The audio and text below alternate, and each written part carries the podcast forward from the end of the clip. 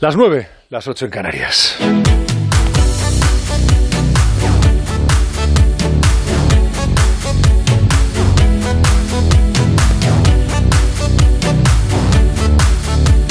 La brújula, la vida a partir de las 8 de la tarde.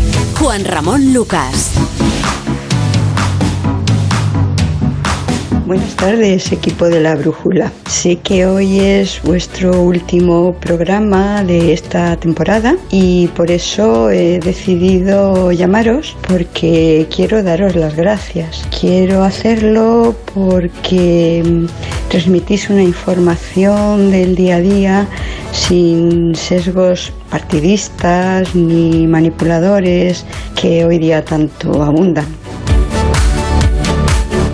Buenas tardes. Leo, con las altísimas temperaturas que estamos viviendo, muchos pájaros se caen o desorientan. Eso ha ocurrido con el ejemplar que hemos encontrado hace unas horas en nuestro patio. Lo hemos resguardado y llevado a Crefa Fauna, quienes lo han aceptado muy amablemente. Gracias. Sí, Juan Ramón, eh, tenemos una política de patio de recreo, porque eso que acabo de leer lo ha puesto en Twitter el señor ministro Garzón. Por cierto, Juanra, por cierto, yo soy técnico de ambulancia, llevo ya 24 años. Eh, me lleva hoy de alta del hospital una señora y tiene un bar, una tiendecita, perdón, una tiendecita pequeña de 30 metros cuadrados. Solo pueden entrar dos personas a la vez en la tienda. Claro, la ambulancia llevaba yo siete personas. Buenas noches. A los podemitas no les gusta que el sanchismo se haya reunido con los fondos de inversión. Eh, ellos dicen que en el Congreso votan los diputados y las diputadas. Y yo me pregunto, ¿quién paga el sueldo de los señores diputados y señoras diputadas Bueno, las llamadas me daban la sensación de que alguna mm, eh, estaba incompleta o se habría cortado eh, y otras son muy generosas hacia los hacia quienes hacemos este programa, el equipo de la Brújula. Muchas gracias. Eh, nos encanta, nos, nos gustan sus llamadas al 608-962-492, 608-962-492. Sigan haciéndolo, sigue el teléfono abierto y escucharemos también pues sus opiniones, lo que usted tenga bien decirnos, amiga, amigo oyente, en esta brújula que entra en este punto en su segunda hora, en las cosas de la economía. Y va a terminar, es viernes, con la ciencia en gran parte alrededor de un mismo fenómeno, los Juegos Olímpicos de Tokio, en lo que tienen de espectáculo frío, desde luego, sonora ruina económica y análisis científico, que también hay ciencia y el deporte. Hay entre ellos una comunicación, pueden hermanar eh, ambos. Ahora entramos en ello. Antes le cuento la última del Instituto Catalán de Finanzas que eh, revela la vanguardia, el diario La Vanguardia, y que ha confirmado la agencia EFE, eh, según el despacho que tengo en la mano. DF dice que tres miembros independientes de la Junta de Gobierno del Instituto Catalán de Finanzas dimitieron de sus cargos antes de que este organismo aprobara activar el aval de los 5,4 millones de euros eh, que el Tribunal de Cuentas reclama a 34 ex altos cargos de la Generalitat. Eh, la operación de aval de los encausados por parte del instituto había sido descartada, le, recuerdo, lo recuerda este despacho de EFE y, conviene recordarlo también, había sido descartada en un primer momento para evitar que la iniciativa derivara en problemas legales para los miembros de la Junta de Gobierno, eh, que tienen que firmar, algo que el Tribunal de Cuentas sospecha que es malversación sobre la malversación. Pero en fin, el consejero de Economía, Jaume Giró, rectificó y decidió que fuera el instituto el organismo que firmara el aval. ¿Por qué? Bueno, pues porque no habían encontrado ningún banco privado que estuviera dispuesto a hacerlo. Esta opción fue entonces, cuando a Giró le pareció bien, o cuando le pareció bien a Generalitat, decía Giró el otro día en el Parlamento que es que le habían llamado y tal. Bueno, hay otras versiones de que precisamente había sido el presidente de Generalitat, eh, el, señor Aragonés, quien había pedido a quien fue su segundo en la Consejería de Economía, que ahora preside el, el Instituto Catalán de Finanzas, que que se pusieran las pilas. El caso es que eh, al final la opción, que insisto, había sido descartada inicialmente por la Generalitat, fue aprobada por la Junta el mismo miércoles por la noche gracias al voto de calidad de quién? Pues del presidente Albert Castellanos, que es, repito, había sido el hombre de confianza de Per Aragones cuando este era conseller de Economía. Según la agencia EFE, el consejero delegado del instituto, Víctor Guardiola, se abstuvo. Tres de los miembros de la Junta de Gobierno, los representantes de la Generalitat, votaron a favor de la operación y otros tres lo hicieron en contra. Los independientes que, em, según se anota, dimitieron antes de eh, que em, de asumir dentro del Consejo esa, esa votación. Si no me he enterado mal, que le confieso que es posible. Pero vamos, la, noticia es que la cuestión empieza a, ha provocado dimisiones, tensión dentro del propio, del propio Instituto Catalán de Finanzas. Y todavía está por ver eh, si el Tribunal de Cuentas no considera que estos avales no solo no son válidos, sino que incumplirían también la ley. Seguiremos informando. Daremos más datos y aclararemos más de esta cuestión en los próximos minutos aquí en la Brújula de Onda Cero, a las 9 y 6, 8 y 6 en Canarias. Momento en que saludo a mis compañeros de tertulia de este viernes tarde-noche. Jesús Ribasés, ¿qué tal? ¿Cómo estás? Buenas tardes, Jesús. Hola, buenas tardes, Juanra. Juan Ramón Rayo, ¿qué tal? Tocayo, buenas tardes. ¿Qué tal? Buenas tardes. Jesús Morales, ¿cómo estás? ¿Qué tal? Buenas tardes, muy bien. Bueno, pues em, teníais vosotros conocimiento de esta, de esta información que facilita ahora, yo la he leído hace un rato en el Confidencial, pero he visto que provenía de la agencia EFE y que el diario La Vanguardia había adelantado algo también, de esta dimisión de tres miembros independientes de la Junta de Gobierno del Instituto. Hombre, tan concretamente como lo has, como lo has contado tú, no, que había, que había un cierto malestar, o que podía haber un cierto malestar, eso, eso, era, eso era evidente. Pero es que, fijémonos, imaginémonos una cosa muy sencilla, que en el pasado ha habido, episodios en los cuales se ha pedido también fianzas y avales a, personas del, del, PSOE y del PP cuando han estado encausados por distintos, por distintos asuntos. Imaginémonos que el Banco de España les hubiera, les hubiera avalado. ¿Qué hubiéramos dicho? Nos hubiera parecido una cosa no surrealista, sino, vamos, eh, más, más allá del surrealismo. Pues el Instituto de Finanzas Catalán no es el Banco de España, ni el Banco de Cataluña, ni mucho menos, pero es lo más parecido que pudiera haber. Si el banco, si nos hubiera parecido disparatado que el Banco de España se hubiera puesto a avalar a políticos que están, que tienen que presentar fianzas, pues ¿qué más podemos decir? Bueno, em, por cierto, por cierto, Em, corrijo el dato, ¿eh? es que antes en la, estaba resumiendo sobre la marcha del despacho, eh, los consejeros independientes, Francesc Casas, Mercedes Domingo y Virginia Berger, eh, dimitieron em, antes de que se produjera la votación en la que finalmente salió adelante la decisión por el voto de calidad del presidente, que es quien había sido la mano derecha del actual presidente de la Generalitat. O sea que antes de esa votación ellos eh, se habían apartado para no tener que participar en ella. Aclaro que no sé si Juan Ramón o Jesús querían contar algo más. Sí, esto recuerda un poco a cuando en el Parlamento no había votaciones que eran aparentemente ilegales y los diputados se levantaban para no Hmm. para no participar. Aquí yo creo que al final es un fracaso ¿no? de todo el intento que hizo la Generalitat de justamente evitar esta, esta situación, de implicar a funcionarios y esto con el, con el intento de avales bancarios que al final no cuajó. Y aquí eh, tanto el presidente como los votantes, los que han votado tanto a favor como yo creo que los que han votado en contra, eso es más dudoso, eh, se van a encontrar con un problema judicial yo creo que pronto además. Sí, me, da la sensación de que lo que han hecho estos tres es eh, independiente, exacto, independientemente de que estén o no de acuerdo, que evidentemente no, no sé, podrían a lo mejor algunos estar de acuerdo, pero ha dicho no, yo no quiero entrar en esto porque nos van a empitonar como ha sucedido con estos, alguno de estos cargos que está también pendientes de la de la fianza. Pero en fin, es, es eh, a mí me, sigue llamando la atención, pues lo recuerdo eh, como cualquiera de los oyentes que nos pueda estar escuchando y escuchó la información como el señor Giro dijo que es que le habían llamado desde el instituto para decirle por favor, por favor, vamos a hacerlo, queremos, queremos hacerlo. Cuando hay otras versiones que dicen que algo tuvo que ver una llamada del presidente de la Generalitat a quien había sido su número dos, eh, al Albert Castellanos, presidente que fue el voto de calidad que inclinó la balanza en una dirección, eh, quien le dijo que había que tratar de solucionar esto, que había que comprometerse. Y como tú dices, Juan Ramón, aquí hay funcionarios que eh, puede que sí o puede que no, pero que arriesgan una situación eh, en la que pueden sufrir consecuencias penales, incluso penales. Pero veremos. Bueno, lo dejo de momento, vamos a la, a la publicidad, un poquito de compra y enseguida entramos en materias, en otras materias. La brújula. ¿Y si a mi hijo le sube la fiebre estando de vacaciones, qué hago? ¿Y si pudieras tener una videoconsulta con un médico en menos de una hora sin necesidad de desplazarte? En Movistar seguimos dándote lo mejor con Movistar Salud, el nuevo servicio de telemedicina que cuida de ti y de tu familia siempre que lo necesites. Contrátalo ya en movistar.es o en el 1004 y disfruta de un mes gratis. Movistar Salud, mejoramos la vida de las personas. Me alegro mucho que te gusten las cremas. Por internet, no, no vendemos por internet. No, no es lo mío. Hay muchas personas que, como Laura, no saben conectarse con la tecnología. En Cibervoluntarios te ayudamos de manera gratuita a que puedas lograrlo. Cibervoluntarios.org. 20 años a tu lado. Sí, claro, puedes elegir venta online, lo que prefieras. Con la colaboración de Atrasmedia.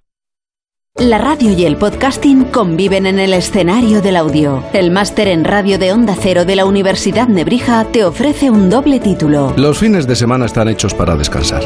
En Por fin no es lunes, abordamos la información y el entretenimiento con una sonrisa. Si quieres formar parte de este equipo de profesionales que lo hacen posible, te recomiendo una buena formación. Máster en radio de Onda Cero y experto universitario en podcasting, con prácticas aseguradas. Inscríbete en nebrija.com. Universidad Nebrija. Imparables. Qué bien funciona la nueva app de Securitas Direct. Se me ha olvidado conectar la alarma y ahora en el coche puedo hacerlo desde el móvil. Pero lo mejor es la tranquilidad de irme de vacaciones sabiendo que mi casa está protegida las 24 horas por profesionales. Confía en Securitas Direct, la compañía líder en alarmas que responde en segundos para protegerte frente a robos y ocupaciones. Securitas Direct, expertos en seguridad. Llámanos al 945 45 45 o calcula online en securitasdirect.es.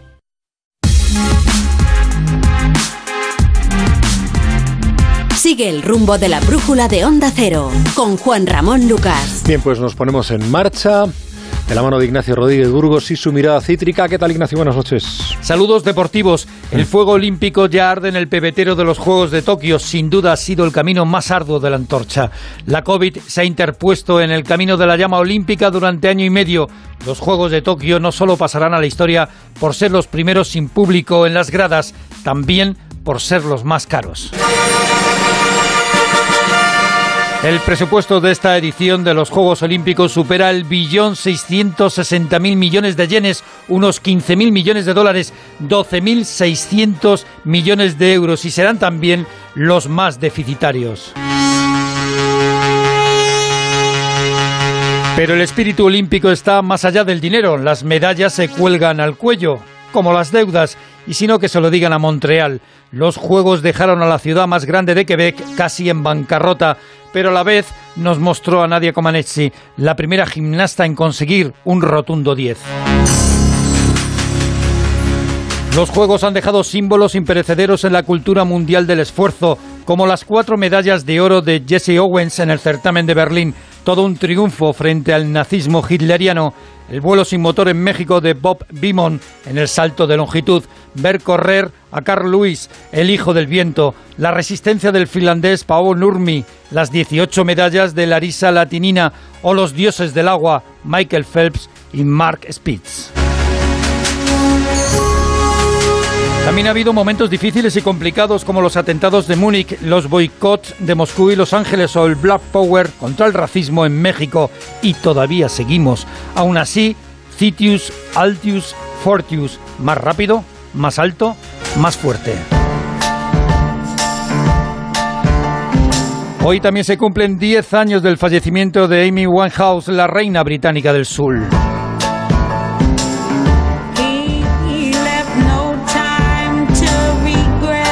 Lo que no termina de ver la luz es la ley de la vivienda. Ahora se reabren los enfrentamientos dentro del gobierno, también a cuenta de la prórroga de la moratoria de los desahucios. Una moratoria que finaliza el 9 de agosto.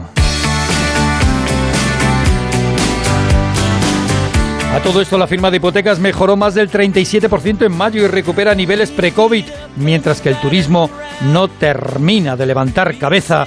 El gobierno teutón, el ejecutivo alemán, ha colocado de nuevo a España como destino de alto riesgo.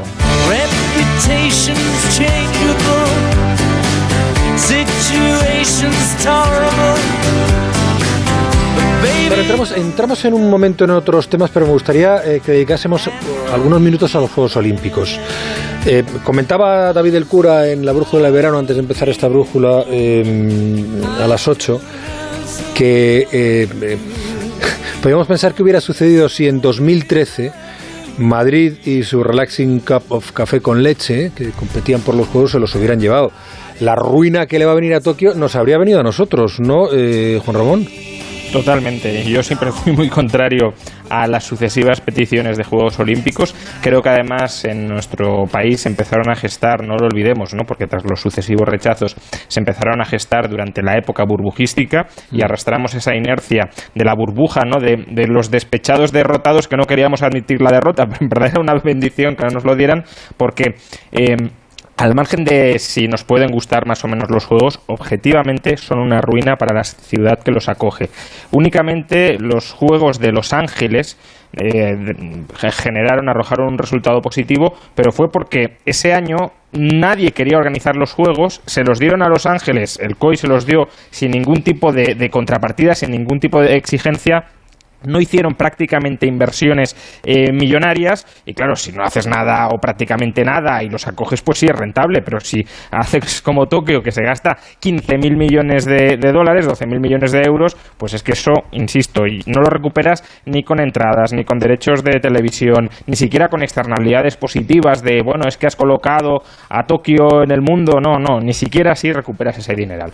Claro, y, y es que en este caso, al no haber gente, al haberse retirado también también alguna, algún patrocinador como Toyota, si no estoy mal informado, eh, porque hay una corriente importante en la población japonesa contra estos Juegos Olímpicos, pues claro, los 15.000 millones de dólares de los que hablas tú de gasto, pues van a ser, mm, no sé hasta qué punto... Gasto puro, sí. Claro, gasto puro, porque es que no sé hasta qué punto eso se va a poder recuperar por algún lado. No, no, no se va, no se va a poder recuperar prácticamente nada. Ya digo, en general no se recupera incluso cuando, cuando acude gente. Y, y, gran parte de la infraestructura que se crea normalmente se piensa que luego se va a reutilizar para muchas otras cosas, que no es solo una inversión de una sola vez y tampoco esa infraestructura, a ver, no digo que no se reutilice nada, hay parte que sí, mm. pero en gran medida es infraestructura que luego se infrautiliza y en muchos casos, en algunos, en algunos países se echa a perder totalmente. Claro, em, y además en estos, en estos tiempos, ¿no? Jesús, eh, Jesús Rivas es que está el mundo como para gastarse 15.000 millones. Pues sí, hombre, yo por mirarla, por buscarle un ángulo positivo. Venga, sí, dale. Se puede buscar un ángulo positivo.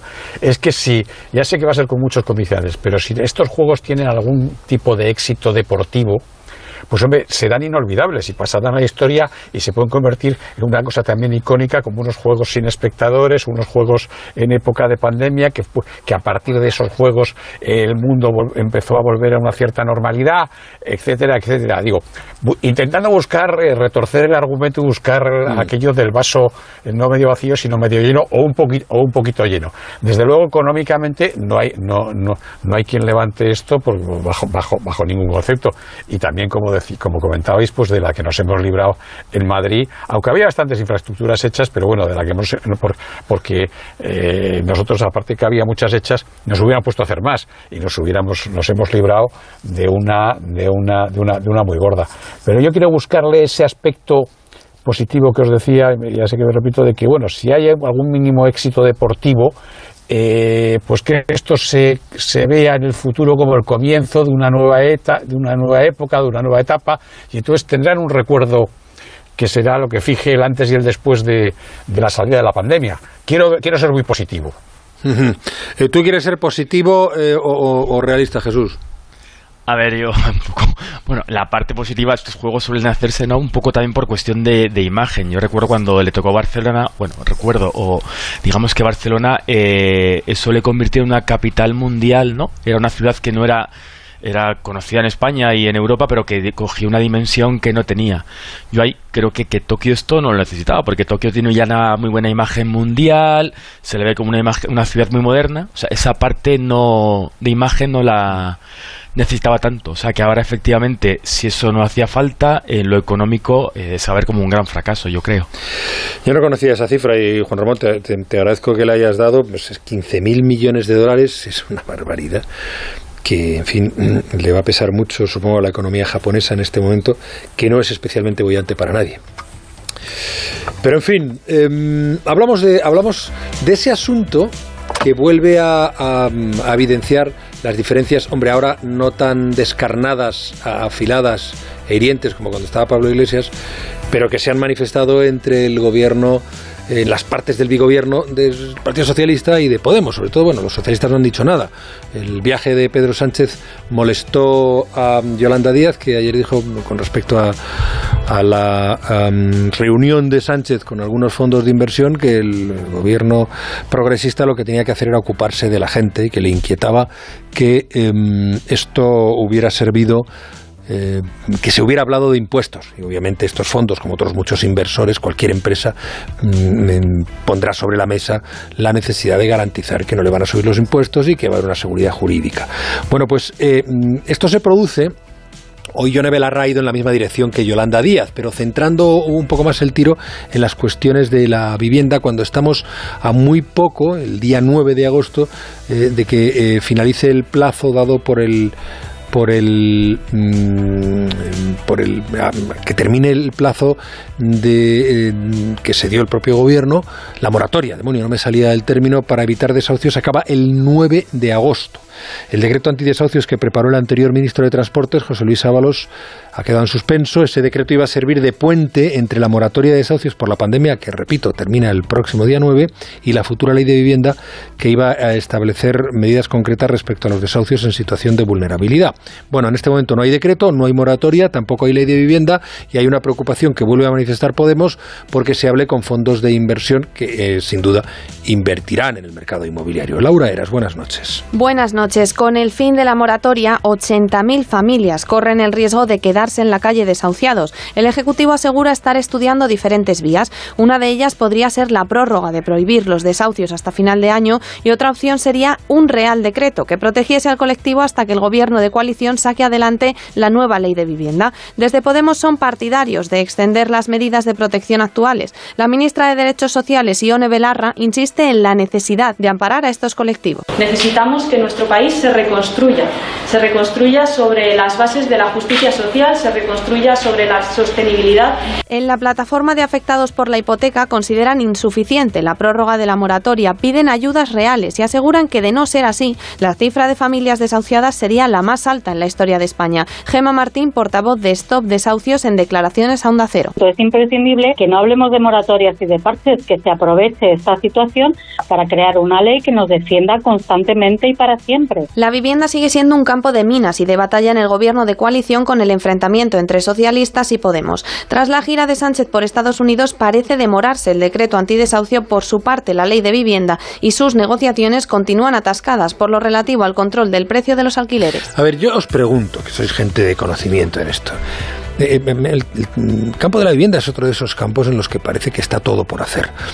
Me pregunto y os pregunto, ¿es posible establecer normativa en la vivienda, tanto en materia de desahucio como de alquiler, que no tenga un efecto negativo en el mercado? O, dicho de otra manera, ¿es posible preservar los derechos del propietario y crear un escudo social para familias vulnerables? ¿Quién quiere? Ah, bien, Jesús, yo, dale. Yo, creo que todo es posible dentro, de unos, dentro de unos márgenes. Ahora, lo que no es posible es decir que quieres defender a la gente, como está diciendo eh, Yolanda, Díaz y ahora Yone Belarra, y a aquellos que pueden traerte dinero echarlos. Eso no es defender a la gente. O sea, y, ahí es, y es, un, es, un, es, un, error de concepto muy importante. Es una posición política y como todas ellas, bueno, pues, pues ahí está. Pero en un país que, necesita dinero, que necesita inversión, que, está siempre en eh, falta de fondos, con déficit importante y que tiene que venir dinero del exterior para que, que tiremos adelante con muchas cosas, defender a la gente es permitir que venga ese dinero. Que pague los impuestos que tenga que pagar pero defender a la gente, ese es el camino. Y en esa defensa se pueden establecer los mecanismos para que efectivamente en situaciones absolutamente de, extremas, pues se les pueda defender y que, y lleguemos a, momentos y a, episodios eh, desagradables. Pero si lo que se hace es un intervencionismo gigantesco, entonces lo que conseguiremos con la, con la bandera de defender a la gente, no que no venga nadie a invertir aquí y entonces habrá mucha más gente desprotegida. A ver, el, problema con la vivienda es que el inversor, digamos, ya está invertido aquí y está atrapado. Con lo cual, claro, eh, lo que se está planteando es vamos a limitar enormemente el derecho de propiedad de ese inversor y como no se puede llevar el inmueble fuera, sí, lo podrá vender, pero lo venderá con descuento a pérdidas, entonces a lo mejor tampoco le interesa y en todo caso el que se lo compre se enfrentará al mismo problema. Entonces, como no se puede llevar el piso fuera, pues vamos a, a sablearlo a regulaciones, a impuestos, etcétera. ¿Cuál es el problema de esto? Pues que el inversor extranjero o el inversor nacional que se podría plantear invertir en vivienda en España ve esto y dice yo en este mercado donde me van a dar por todas partes no me voy a meter. Por tanto, no es ya que el, propietario actual tenga mucho margen de maniobra, pero el inversor que se podría convertir en nuevo propietario sí. Y España tiene un déficit de vivienda, sobre todo en las grandes ciudades, muy importante. Y a largo plazo, si el inversor que está ahora metido en España no quiere seguir en España, lo que dejará hacer es que los precios, eh, que los pisos se vayan depreciando y no reinvertir en ellos para mantenerlos. Con lo cual, no, va, no vamos a ver suficientemente el stock de vivienda y el que ya tenemos no se va a ir renovando. Vamos a tener un stock de vivienda cada vez más pequeño y de peor calidad y ahí es donde entra realmente el plan de fondo de Unidas Podemos, porque Unidas Podemos cree que todo esto debería ser público. Con lo cual, claro, si el sector privado no invierte porque tú le has impedido invertir o le has desincentivado invertir, ¿cuál será el siguiente argumento? Pues que toda la vivienda o gran parte de la vivienda que no cubre el sector privado ha de ser pública, ha de ir a presupuesto, lo tenemos que pagar entre todos, etcétera, etcétera, etcétera. Es decir, meter al Estado en todas partes. Y esos son más impuestos, ¿no? Si no me equivoco. Obviamente, obviamente, porque la vivienda barata justamente no es y tener un parque de vivienda gigantesco y, y son más impuestos que además irán para esto y no para otras cosas. No olvidemos que, que, el presupuesto no es infinito. Por tanto, si gastamos más en algo, gastamos mucho menos en otras cosas. Y bueno, yo escucho que hay que gastar más en educación, en sanidad, en pensiones, en I D. No se puede gastar más en todo. Si destinamos más recursos a vivienda porque hemos expulsado a los inversores del mercado inmobiliario, pues se gastará menos en educación, sanidad y más de o, o pensiones. Jesús, ¿cómo lo ves tú? Jesús Morales. Yo tengo una postura un poquito diferente, yo creo. Eh, a, a, tu pregunta de si es posible una ley de vivienda sí. que beneficie a propietarios y, e inquilinos, o sea, yo creo que sí. Eh, y de hecho esta ley podría hacerlo. El asunto es eh, si a todos propietarios y la respuesta ahí es que no. O sea, justamente lo que el, la discrepancia en esta ley eh, de vivienda y por eso no se aprueba ahora es porque hay unas enmiendas que plantea o postulamientos que plantea Podemos que no es que no se acuerda el PSOE que justamente afecta a propietarios que tengan muchas viviendas de alquiler, ¿no? Y justamente aquí vamos a la gira de Estados Unidos de Sánchez mm. porque el principal afectado sería BlackRock. O sea que el problema justamente está en que la ley que se planteaba, o en, al menos en la teoría, se cree que podría beneficiar a un propietario medio español y a un inquilino medio, pero no a los grandes propietarios. Dicho esto, sobre la situación ahora que hay de desahucios, yo honestamente creo que habrá un acuerdo. O sea, hay una moratoria que estamos hablando para el 9 de agosto. Yo creo que todos somos conscientes que esa moratoria eh, se aprobará. Se aprobó en julio del año pasado, cuando acabó esta alarma, se ha aprobado dos o tres veces y volvemos a una moratoria que seguramente dure todo el año. ¿no? Yo creo que esa medida seguro que se acuerda. El ahorro de las familias durante la pandemia no solo ha impulsado el consumo, sino también la compra de viviendas. Vimos en este sector. Los bajos tipos de interés animan la firma de hipotecas que los compradores prefieren a tipo fijo. Los bancos ven así aliviada la pérdida de valor de los inmuebles comerciales que puede afectar muy negativamente a su capital. Caridad García, buenas noches. Buenas noches. El mercado inmobiliario recupera el pulso y la firma de hipotecas ya ha recuperado los niveles previos a la crisis sanitaria. En mayo se contrataron 35.225 préstamos con un aumento del 5,5% en la cantidad solicitada. Se sitúa ya de media en los 133.000 euros. Desde a su fin, su presidenta Patricia Suárez apunta que estas cifras son la prueba de que el ánimo comprador estaba esperando el momento oportuno. Es evidente que había una demanda latente y que mucha gente estaba a la espera de que las condiciones económicas empezaran a mejorar para tomar esta decisión. El tipo de interés medio en la hipoteca sobre vivienda se sitúa en mayo en el 2,3% para un préstamo a 25 años. Llama la atención el aumento en los créditos a tipo fijo que está presente en 4 de cada 10 operaciones. Recuerda a Suárez que no siempre el interés estable es lo más conveniente. Si es una inversión a largo plazo, la casa donde vamos a vivir, en, en ese caso una hipoteca tipo fijo podría ser interesante, o si es en realidad una inversión para vender dentro de unos años, en cuyo caso recomendamos más el tipo variable. Con unos tipos tan bajos, también a la banca le interesa ahora cerrar contratos a tipo fijo. Desde Fotocasa, de hecho, aseguran que las buenas condiciones de rebaja en los intereses también han animado a comprar a muchos pequeños ahorradores. Todavía rezagado y en tasas negativas sigue el mercado hipotecario para la adquisición de propiedades ajenas a la primera vivienda. Precisamente hoy el Banco de España ha apuntado en su último boletín que la pérdida de valor de los inmuebles terciarios, por ejemplo oficinas, hoteles o centros comerciales, podría acabar impactando en la banca. Durante este 2021 el supervisor aprecia una corrección importante de la actividad, los precios y las hipotecas comerciales en este sector que contrasta con la recuperación que sí muestra el mercado de la vivienda. Y vayamos por partes, ¿no? No sé si os puedo exigir hacer un poco de eh, de analistas o de consejeros. Eh, primero el mercado de la vivienda. ¿Es un buen momento para comprar por precios y condiciones hipotecarias? ¿Lo haríais? Bueno, por condiciones hipotecarias yo creo que claramente sí. Es decir, llevamos eh, cinco o seis años de condiciones hipotecarias em, extraordinariamente bajas, laxas, en relación con lo que había sido la, nuestra historia, e incluso la historia de, de Occidente. Em, en cuanto a los precios de la vivienda, pues hombre, es verdad que no, probablemente no sea el mejor momento, aunque después del rebote o después del hundimiento y con el rebote que estamos viviendo de la pandemia, pues eh, probablemente haya buenas oportunidades, pero es verdad que desde el año 2015, pues los precios de la vivienda han venido subiendo y aunque aún estamos lejos de una situación de burbuja, eh, pues ya no son las gangas que, era, mm. eh, que eran hace unos años. ¿no? En todo caso, solo por matizar la estadística de la hipoteca, que, es, correcto todo lo que habéis dicho, pero por ponerlo en perspectiva, ¿no? Eh, porque decimos, bueno, se están concediendo unas 30.000 hipotecas mensuales que está bien, pero por ejemplo en abril del año 2009, ya, ya en plena crisis, ¿eh?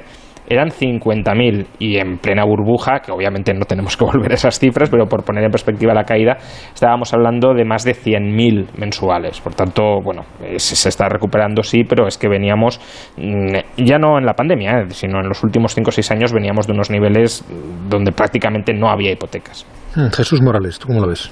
Sí, yo, yo comparto un poco con que las condiciones de las hipotecas son bastante buenas y respecto al precio, a mí ahora me, genera una duda, porque ha habido un momento de efectivamente un poco de explosión después de que parecía que con la vacunación iba bien, pero claro, eh, una parte de España, hablo de las grandes capitales, ¿no? Madrid, Barcelona sobre todo, eh, una parte importante de su oferta inmobiliaria está vinculada un poco al turismo, a, a, que aquí haya grandes eventos, que vengan el fin de semana y demás. Mm. Y yo creo que ahora un panorama se está viendo con la vacunación de que quizá la, normalidad que todos esperábamos hace dos o tres meses que llegaría con la segunda dosis ya no se ve tan claro, ¿no? Está ahí un poco de incertidumbre, o sea que yo ahí creo que eh, no es muy evidente cómo vaya a evolucionar el precio, o sea, no creo que siga al alza, puede haber ahí unas, unas dudas o que, bueno, para ahora no está muy claro hasta que dentro de unos meses se vea claro si hay o no una solución clara para, para la COVID, que en España afecta, afecta bastante. Gracias.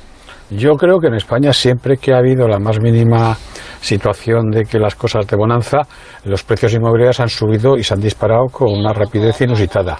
Me temo que podamos estar otra vez ante el principio de, un nuevo fenómeno de ese tipo que, como hemos, eh, como hemos visto, no suelen, no suelen acabar bien. tenemos la historia reciente, estamos parcialmente escarmentados, pero yo tengo, tengo serias dudas. De las hipotecas que, que, se, que, se, que se han firmado, yo creo, como decía Rayo, que efectivamente están lejos de los mejores momentos, pero la subida, la subida ha sido notable, lo cual quiere decir que, bueno, pues que por una parte hay ahorro y por otra parte hay gente que, que está decidida a meterse de asunto. A mí me llama la atención el, dato de que el 40% de, la, de, las hipotecas sean a tipo fijo, cuando eh, que, que, las de tipo fijo han sido concedidas a un 2,8% menos que las de tipo variable a un 2,07%. Eso a mí me hace eh, deducir que los compradores que han optado por las hipotecas a tipo fijo son compradores para vivir, o sea, que quieren, están comprando su, su, vivienda, porque eh, prefieren asegurar un poquito, pagar un poquito más que en un préstamo de, de 120.000, 130.000 euros, que es la media, no es, no es mucho, o sea, 6, 7 décimas, y se garantizan durante, durante toda la vida el poder mantener eso. Entiendo que, que, bueno, que eso le puede ir bien a los bancos, pero, pero creo que es una decisión prudente y, de alguna manera me parece eh, sabia por parte de ese, de ese, tipo de comprador, lo cual no quiere decir que quienes se hayan optado por, por el tipo variable, que confían en que las cosas sigan estando como están y que una subida de tipos esté, esté muy lejana, lo cual es posible, pues bueno, pues, eh, pues prefieran arriesgarse con la cuestión del, tipo variable, pero recordemos que el inversor inmobiliario, el inversor que está comprando su vivienda, que es una cosa que se hace una, una, o dos mm. veces en la vida, pues bueno, pues, pues intenta ser muy amarrón y yo creo que ahí están, yo creo que ahí están los datos, los datos lo, lo demuestran y se va a ir por ese camino. Bueno, sí, sí, que ibas a decir Jesús, me parece. No, Nada, sí, un, comentario que es que es como muy interesante la estadística que ha sacado el INE, porque toda España sube las hipotecas menos en un sitio, que es justo Canarias. Entonces da la impresión de que en Canarias, justo esto es eh, el dato es de mayo, ¿no? Eh, al comparar con 2020, mucha gente al inicio de la pandemia, pero no solo española, sino europea, eh, compró en Canarias y acá justamente ahora desafía un poco la estadística, que en el resto no compraron, pero en Canarias sí, y ahora este año, pues bueno, Canarias va más, más lento que el resto de España. Estamos en la brújula, en Onda Cero, en el viernes 23 de julio de 2021, también con llamadas de los oyentes, 608-962-492, dale, Belda. Los Juegos Olímpicos son la excusa perfecta para el gasto disparatado de los políticos en manos de, sus amigos constructores, arquitectos y otras, y otras lindezas. Sería lo peor que nos podría pasar a los madrileños. Y ya lo están comentando, ya hay alguna noticia el otro día yo de que eh, ya pedía los Juegos o quería presentar candidatura. Juanra, eh, antes de nada, que bueno, feliz verano para todos y que os vamos a echar de menos. Yo siempre os echo de menos. Y yo Este año más. Y una cosa, con respecto a lo de los Juegos Olímpicos y Madrid. Yo siempre recuerdo, no sé si es verdad o es una cosa que recuerdo yo, que decíamos que nos habían hecho tongo, que habían comprado a la gente, no sé si es verdad, no me acuerdo muy bien. Pues entonces ha hecho justicia divina.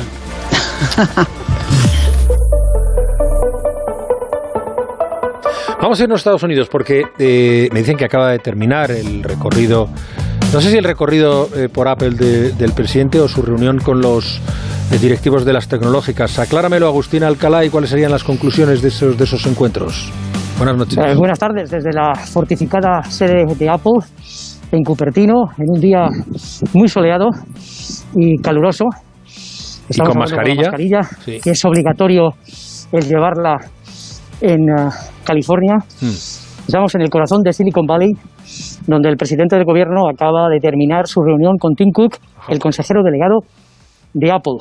El presidente ha calificado en Twitter que la reunión ha sido muy productiva. España sabe, dice, que la transformación digital es prioritaria y el plan de recuperación nos brinda una oportunidad única para afrontar este reto. Es la mejor ocasión para que grandes tecnológicas, como en este caso Apple, inviertan en España. Y este es el objetivo de este viaje que está realizando el presidente, mm. que termina hoy y que va a seguir con una visita a unos lugares, a uno de los lugares míticos de la historia de los chips y de Silicon Valley, que es el garaje en el que en 1938 se formó la compañía Hewlett Packard, un garaje convertido hoy en un museo en el que el presidente va a tener un almuerzo con los consejeros delegados de empresas tan importantes como Microsoft, Intel, Levi's, la marca de pantalones famosos, mm. y también con PayPal y Qualcomm, empresas muy importantes en el mundo de la tecnología. Además, luego por la tarde va a tener oportunidad de reunirse con inversores, con personas que la acompañan, que son muy importantes mencionar, son em-, emprendedores españoles, gente que de la nada han construido sus empresas y a las que les están dando una grandísima oportunidad de hacer contactos en el centro fundamental del mundo de la tecnología, que no es otro que Silicon Valley. Muy bien, Agustín, hay, algún, algún acuerdo concreto, alguna cosa que se pueda avanzar de lo que se podría traer a España Pedro Sánchez? ¿O de momento estamos en, en tiempo de contactos? Estamos en el tiempo de contactos, de abrir puertas, de buscar inversiones, de vender. El mm. presidente se ha convertido en el vendedor en jefe.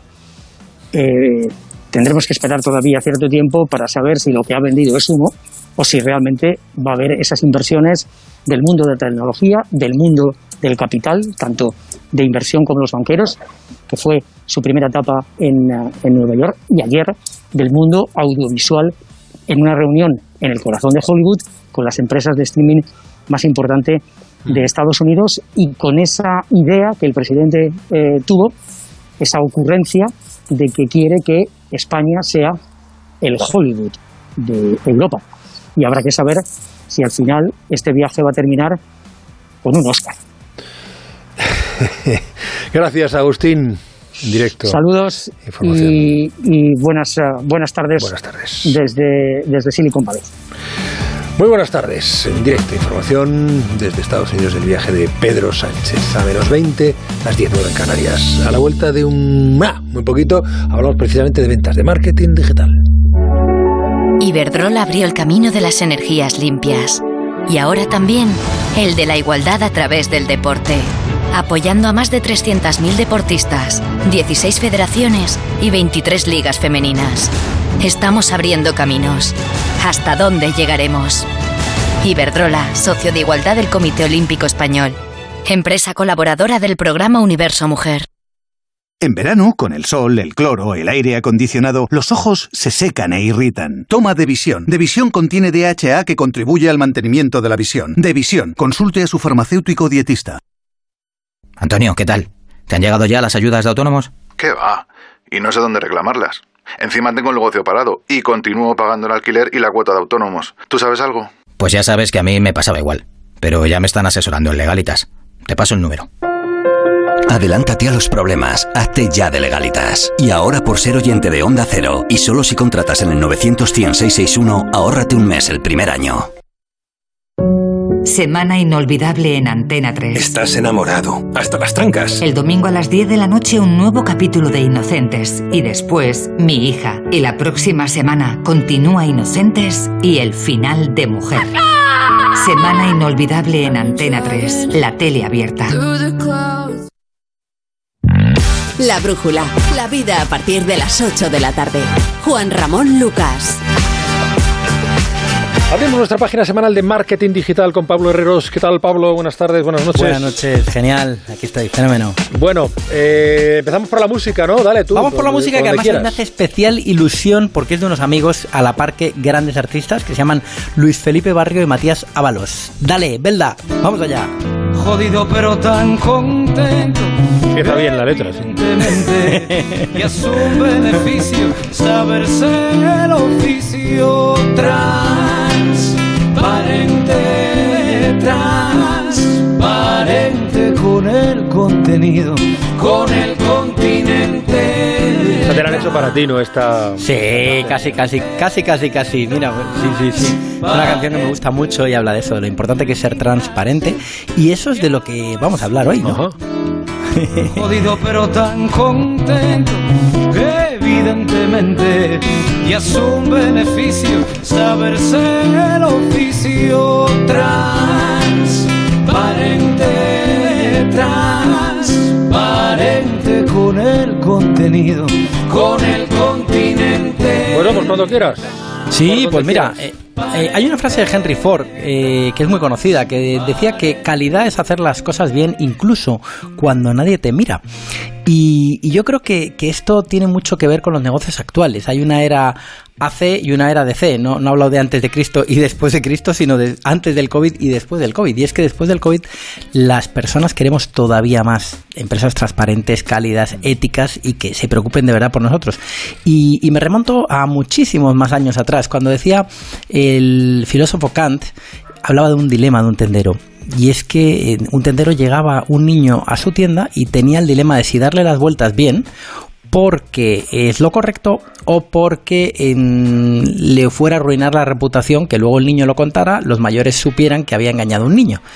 Y al final la conclusión del dilema para Kant era haz las cosas bien porque es lo correcto, ¿no? porque es lo que hay que hacer. Y, yo creo que además eh, te convierte en más feliz y eso se convierte en un imán. O sea, cuando haces las cosas con transparencia eh, tienes ese nuevo superpoder. La ética o la transparencia es el nuevo superpoder en la era digital. Y, y lo veo en muchas, muchas oportunidades es, por ejemplo, en, en cómo nos comunicamos en el contenido de un, de un negocio y en, el, y en el continente, como decía la canción. El contenido porque muchas veces nos dicen, oh, bueno, imagínate, tienes, no, mira, es que en un restaurante, ahora te vamos a dar este, tal, es que la, eh, tal producto se ha encarecido muchísimo y no sé qué y tal. Bueno, pues es mejor decir, mira, eh, la persona que me traía las setas mm, tuvo un accidente la semana pasada y no, no ha podido venir y por eso no tenemos el plato de setas, ¿no? O sea, eh, al, al, cliente a, a, muchas veces, por esa tara del pasado, de cuando había que ser políticamente correcto, se trataba a los clientes de usted y era todo como hiper corporativo, muchas veces tenemos, incluso los emprendedores, ¿no? Los empresarios más pequeños, esa tendencia de, de que todo parezca mmm, grande y no, al final lo más grande es lo más pequeño. Cuando a una persona le dices, pues mira, es que ha tenido un accidente la persona que tal o no ha podido venir y por eso hoy no tenemos el plato de setas, perdónanos. O, o mira, lo hemos subido al doble de precio porque tal cual nos ha subido a nosotros la materia prima mm. el doble. Pero luego, eh, o sea, se, se, puede notar en todo, ¿no? En ofertas sin letra pequeñas. Cada vez que engañas a un cliente es un cliente al que estás dejando escapar para siempre porque no le has conseguido engañar. La gente por el rato incómodo ya no vuelve, pero a lo mejor no te lo dice, ¿no? Se convierte en ese cliente fantasma. Y, y, luego veo una oportunidad también en, en cuanto al lenguaje, que es muy importante. Hay expresiones que unen y expresiones que separan. Cada vez, fíjate, voy a dar algunas pistas que le vale a cualquier persona que tenga. Para, para muchas de las, ahora vemos en qué se puede traducir, pero te vale mm, el lenguaje que utilices para conectarte o desconectarte del cliente. Imagínate, palabras que separan, palabras esdrújulas, palabras de muchísimas sílabas, eh, estas palabras de coyuntura desfavorable, hemos tenido vicisitudes, inconvenientes, o sea, esas palabras que nunca le dirías a tu cuñado, hablando o a tu hermana o a tu novio, pues no sirven, ¿no? Un servicio no óptimo, no, mira, dile, mira, hemos tenido un tropiezo, hemos tenido un problema, una crisis, un error, hemos cometido una torpeza y cuando alguien se muestra vulnerable, incluido un dueño de un negocio o un trabajador de un negocio, ese negocio acaba de ganar mm. una, una, cercanía, porque ya desaparece el negocio y empieza la persona. O sea, la, la, otra persona empatiza, dice, oye, aquí hay personas detrás, ¿no? Es una, es una manera. O, por ejemplo, otro, otra, otra opción. Esta tecnología no está desarrollada para ofrecértela de forma óptima y favorable para ambas partes. Mira, aún es tan cara que para ganar dinero tendríamos que cobrártela a un precio de locos y no te merecería la pena. ¿Tú qué, cómo, cómo conectas mejor, Juanra? ¿Con cuál de la segunda? Claro, una, sí, un lenguaje es que te, más accesible, más es, próximo, cercano. Claro, es como cuando a alguien en televisión le ponen la alcachofa al pie de un telediario y, le dice y, empieza eh, a buscar palabras elevadas con las que hablar y dices, pero no, hombre, no, si es, es, mucho mejor hablar con palabras llanas para que te entiendan mucho mejor y conectes de corazón a corazón. ¿no? Hemos tenido un desabastecimiento no atribuible a nuestra empresa. Pues lo que te digo, no, mira, eh, se puso malo un repartidor y estamos sin ese material hasta el jueves, ¿no? O hay una avería por causas ajenas. Todas esas expresiones de manual que, que cuando las oyes ya te da pereza, te da vergüenza y ya estás desconectando diciendo esto no será verdad. Es mejor decir, mira, se ha roto un poste de telefónica y no funciona el datáfono porque no nos llega la cobertura. ¡Hala, qué rabia y tal! Entonces te diría, como pistas para los emprendedores que nos estén escuchando, cualquiera que tenga un negocio, lo primero, revisa tu web, datos, lenguajes, expresiones, elusiones. ¿Cómo puedes transmitir más confianza a tus clientes en cosas que no decías hasta ahora? ¿Cómo puedes hacerlo para que sea sincero y transparente? Otro sitio, cartas automatizadas, las típicas que mandas a clientes de vuestros procesos, comunicaciones habituales. Léetelas como si no trabajases en tu empresa y piensa, ¿son creíbles? Y sustituye todo lo que te chirríe, todo lo que tu hijo no entendería, todo lo que no podrías decirle a tu madre o a tu abuela, lo quitas directamente, eso no funciona, no pasa el filtro de la abuela ni del niño.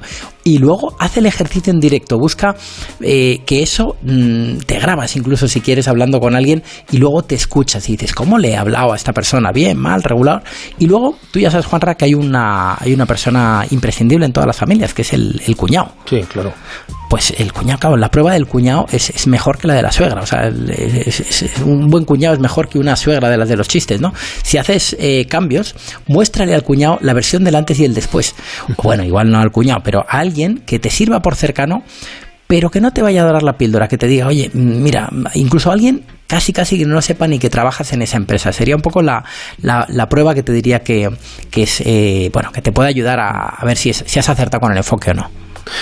Muy bien, Pablo. Eh, y, qué interesante, como siempre. Una, una frase para despedirnos. Mira, una frase del gran Henry Ford, que además de empresario, eh, era un, un, tipo expertísimo en liderazgo, ha dado grandes perlas, y hoy traigo una frase de él que es, un negocio que no produce nada salvo dinero es un mal negocio. Gracias, Herreros. Cuídate, Feliz fin de semana. Un abrazo a todos. Chao. Ver, hay una información de, última hora, un despacho de EFE que dice que la Policía Nacional ha activado un dispositivo de, de, los grupos operativos especiales de seguridad, GOES, con base en Sevilla, ante un aviso de bomba que ha obligado a desviar al aeropuerto de San Pablo un vuelo de Ryanair. Eh, según el despacho de EFE, eh, fuentes policiales que no han dado más detalles sobre el suceso han indicado que la aeronave se encuentra en una de las pistas del aeropuerto sevillano mientras trabajan los miembros de los GOES. Esto ha, ha sucedido hace poco menos de una hora. En fin. Bueno, terminamos por aquí la brújula de la economía. Si no queréis añadir nada más, aparte del saludo y de reconocer que os lo habéis pasado muy bien también este viernes, eh, Jesús Ribasés, Juan Ramón Rayo. Jesús Morales pues os emplazaría hasta la temporada que viene porque un servidor ya acaba temporada hoy y a partir de la semana que viene con José Miguel Azpiroz pues no tendremos lamentablemente brújula de la economía. Así que mm, muy feliz verano, pues a disfrutar el verano, eso es. Igualmente, igualmente. Muchas gracias y nos encontramos claro. a la vuelta, espero. Claro que sí. Por supuesto. Muy buenas noches, a amigos. Gracias. He aprendido mucho de vosotros, como siempre.